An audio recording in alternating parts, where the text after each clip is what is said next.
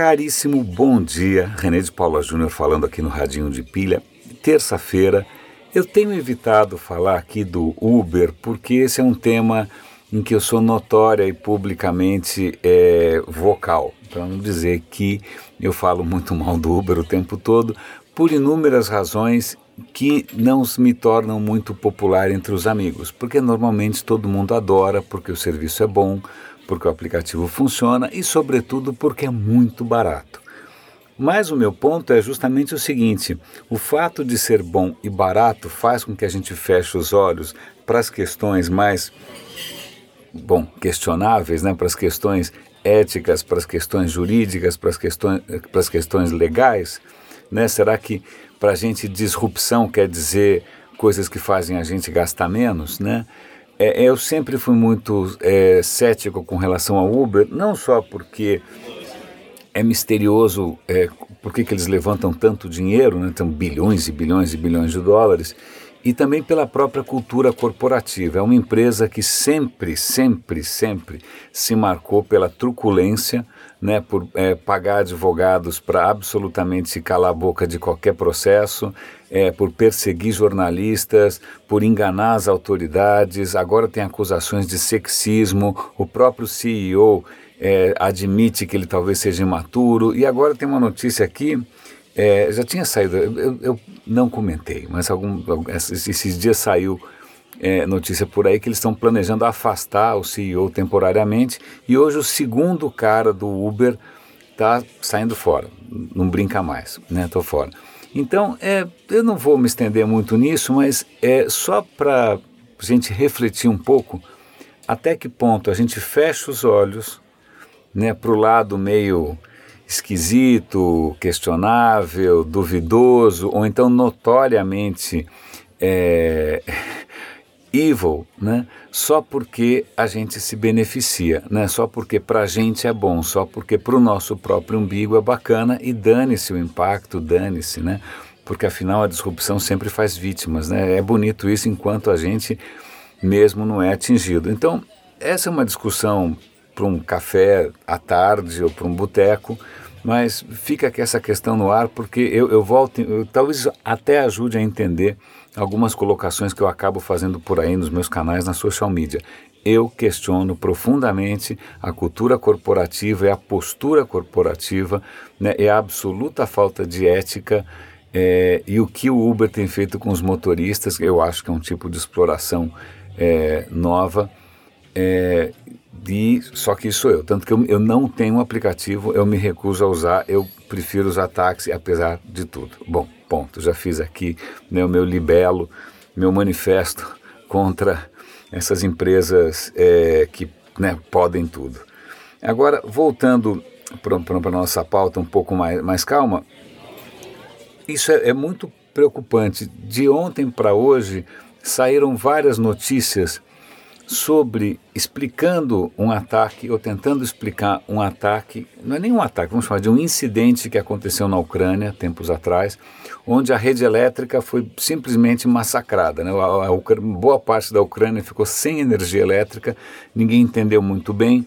Será que foi um ataque russo? Será que foi hack? Então, e agora está ficando cada vez mais claro que sim, é um grupo de hackers russos e sim, eles estão desenvolvendo um malware, um, um software, né, um, uma, uma coisa maliciosa que é focada em desestabilizar, em desestruturar, em desativar, em, sei lá, aleijar, escolha a palavra que você quiser, redes elétricas. Então, aparentemente, o que aconteceu na Ucrânia foi só um testezinho, foi uma versão beta. Né? Esse software é, tem até um nome horroroso aqui, como é que chama do negócio? Eu vou achar aqui para vocês. Bom, obviamente não. Ah, chama Crash Override, é isso? Tá legal. Crash Override, nome, nome inexpressivo. Mas de qualquer maneira, ah, não, tem um outro nome bacana, Industroyer, que é uma mistura de destroyer com indústria. Então você percebe que a próxima guerra não, não é necessariamente mísseis coreanos, né, aquele problema fálico daquele do nosso amigo gordinho, né, que ele tem um problema com coisas fálicas, é, esquece falos, né, na verdade tudo indica que a próxima guerra já começou é, e começa pela interferência nas, na, nas, no cyber, na cyberestrutura, por assim dizer. Então, a eleição americana é um exemplo disso. Né? A gente ainda não tem muita certeza, mas os sinais estão, estão muito claros de que houve sim interferência russa para desestabilizar as instituições americanas e agora fica cada vez mais claro que eles também estão investindo em como desestabilizar a infraestrutura. Agora imaginem vocês o impacto que é desestabilizar, gerar um apagão, provocar um apagão num país. Né? É para quebrar o joelho de qualquer um. Então eu vou dar o link aqui para vocês darem uma lida, tem um pouco mais de informações. Eu, eu acho bastante preocupante essa história. É, e também para mostrar que ninguém está livre, né? não existe nenhum paraíso onde você está livre do mal, que é o que muitas vezes os, os usuários da Apple acham que eles estão né, num, num, num útero materno protegido dos malefícios do mundo. Tem duas notícias aqui, que eu vou dar o link, como sempre, sobre é, ransomware, que são esses softwares de sequestro recentemente eu tenho comentado bastante disso, né, desses softwares, desses, desses vírus que sequestram os seus dados. Eles, eles criptografam, eles, é, eles praticamente sequestram as suas informações e exigem um resgate de volta. Né? Recentemente a gente teve esse WannaCry que infectou 190 países. Ah, eu já contei histórias aqui de hospitais inteiros que, tiver, que foram praticamente colocados de joelhos, né? porque imagina, para de funcionar o computador do hospital, mas é para operação, para atendimento, para tudo. E tudo em troca de é, resgate. E, em princípio, né, uma das coisas. Ah, ha, ha, quem manda usar o Windows? Pois bem, acontece que já tem vários sinais por aí de gente oferecendo ransomware, oferecendo esse vírus, não só como um produto, mas como um serviço né, para atingir quem usa Mac.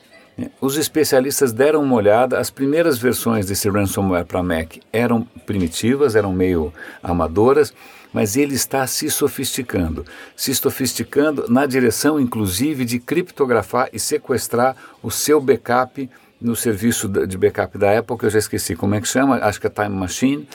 É, então, para mostrar que nem a própria Apple está livre de, dessa, desse, do interesse malévolo né, desses caras que sequestram seus dados. Na verdade, é, a Apple sempre foi um pouco é, poupada simplesmente porque ela era minoritária no mercado de, de computação. Né? Por que, que alguém vai perder tempo com uma plataforma que é, sei lá, 3, 4, 5%? Agora que a Apple tem uma, uma participação mais expressiva no mercado de computação, não só no mobile, mas também em laptops, etc. e tal, era só uma questão de tempo para que eles merecessem a mesma atenção destrutiva é, dos amigos do alheio ou dos inimigos do. Bom, seja o que for. Em suma, dê uma olhada, sobretudo se você usa Apple, se você usa Mac, é, e fique atento, que ali tem indicações de quais softwares estão sendo capazes de detectar e bloquear esse tipo de ataque. Deixa eu ver se tem mais alguma coisa para comentar aqui com vocês.